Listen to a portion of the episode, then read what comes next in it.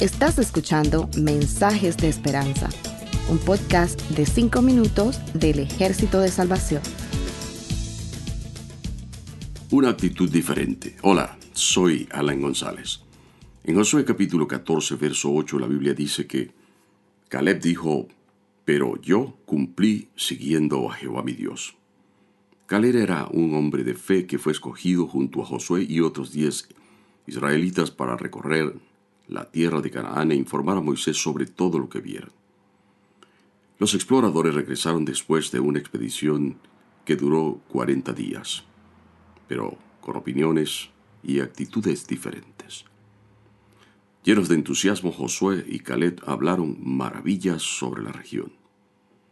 Pero los demás desanimaron a la gente y los contagiaron con toda clase de temores. Los argumentos de la mayoría pesimista, diez en total, pueden resumirse así. Las ciudades son enormes y amuralladas. Los habitantes son gigantes, poderosos y más fuertes que nosotros. Parecíamos langostas al lado de ellos. Pero los dos optimistas decían, subamos a conquistar esa tierra. Seguro que podremos hacerlo. La tierra es increíblemente buena si el Señor se agrada de nosotros, nos hará entrar en ella. No tengan miedo de la gente que habita en esa tierra. Ya son pan comido, no tienen quien los proteja, porque el Señor está de parte nuestra.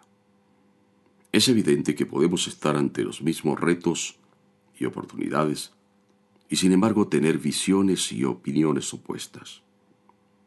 Los doce hombres recorrieron los mismos campos fértiles, recogieron y gustaron sus frutos, vieron las ciudades amuralladas y se tropezaron con sus habitantes, pero al momento de informar para definir los planes de conquista y tomar decisiones, triunfó el no con una votación de diez a favor y dos en contra.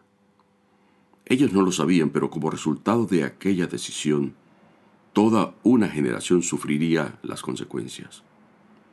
En la historia de Caled es interesante que aunque con sus argumentos no pudo convencer a la asamblea, que se dejó arrastrar por el pesimismo, su aparente derrota en la votación final fue una victoria para él y sus descendientes.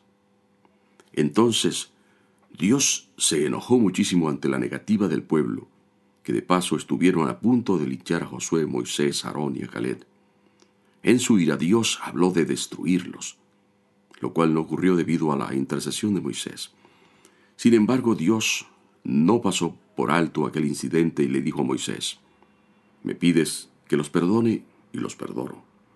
Pero juro por mí mismo y por mi gloria que llena toda la tierra que, aunque vieron mi gloria y las maravillas que hice en Egipto y en el desierto, ninguno de los que me desobedecieron y me pusieron a prueba repetidas veces verá jamás la tierra que bajo juramento prometí dar a sus padres. Ninguno de los que me despreciaron la verá jamás.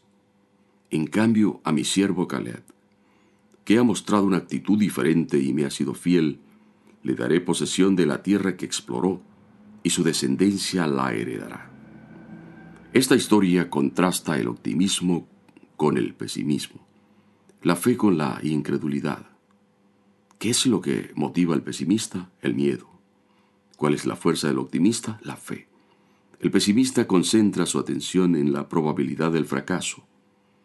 El optimista en las posibilidades de éxito. El pesimista exagera la dimensión de los obstáculos y su falta de fe hace que los vea mayores de los que en realidad son y les atribuye capacidades que no posee. El optimista mira el obstáculo como un reto que puede conquistarse. El optimista no es un ingenuo que trata de ignorar las dificultades y desestimar sus fuerzas.